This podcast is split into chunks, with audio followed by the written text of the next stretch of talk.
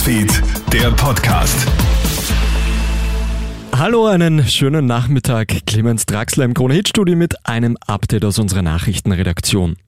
Im Herbst sollen auch Corona-infizierte Lehrerinnen und Lehrer unterrichten. Diese Ankündigung von Bildungsminister Martin Polaschek sorgt heute für viel Aufregung.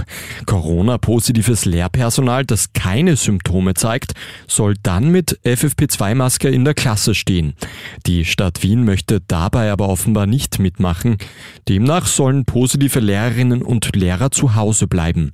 Auch für die anderen Bundesländer ist die neue Maßnahme nicht ideal, sagt Lehrergewerkschafter Thomas Krebs. Wir haben ja jetzt schon das Problem, dass Kinder ja ganz, ganz oft symptomlos sind und dass das sehr wohl aber auch weitere Infektionen ausgelöst hat. Bei den Lehrerinnen und Lehrern ist es insofern etwas einfacher, dass ihr der eigene gesundheitliche Zustand wahrscheinlich besser eingeschätzt werden kann. Dennoch glaube ich, dass im Zweifelsfall angebracht ist, nicht zu unterrichten, um hier keine Infektion zu verbreiten.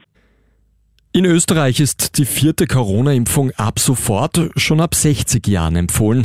Das nationale Impfgremium senkt die Altersgrenze somit um fünf Jahre ab.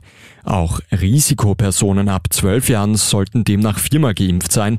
Für alle anderen reicht momentan noch der dritte Stich. Das Gesundheitsministerium teilt heute außerdem mit, dass bis Ende August der Totimpfstoff Valneva verfügbar sein wird. Wovon träumen Spinnen eigentlich? Das ist eine Frage, die wir wohl nie beantworten werden können. Dass sie träumen, gilt einer aktuellen Studie der Uni Konstanz zufolge aber als sehr wahrscheinlich. Ruhende Springspinnen zeigen nämlich Anzeichen verschiedener Schlafphasen. Die Bewegungen ihrer acht Augen deuten unter anderem auf einen REM-Schlaf hin, eine Phase des intensiven Träumens. Also die Hausspinne das nächste Mal am besten schlafen lassen. Und die ÖFB-Kapitänin Viktoria Schnaderbeck zieht heute überraschend einen Schlussstrich. Die 31-jährige Steirerin beendet 15 Jahre nach ihrem Debüt für Österreich ihre Fußballkarriere. Als Grund nennt sie ihre andauernden Knieprobleme. Mit ihr geht auch Stürmerin Lisa Makas in Pension.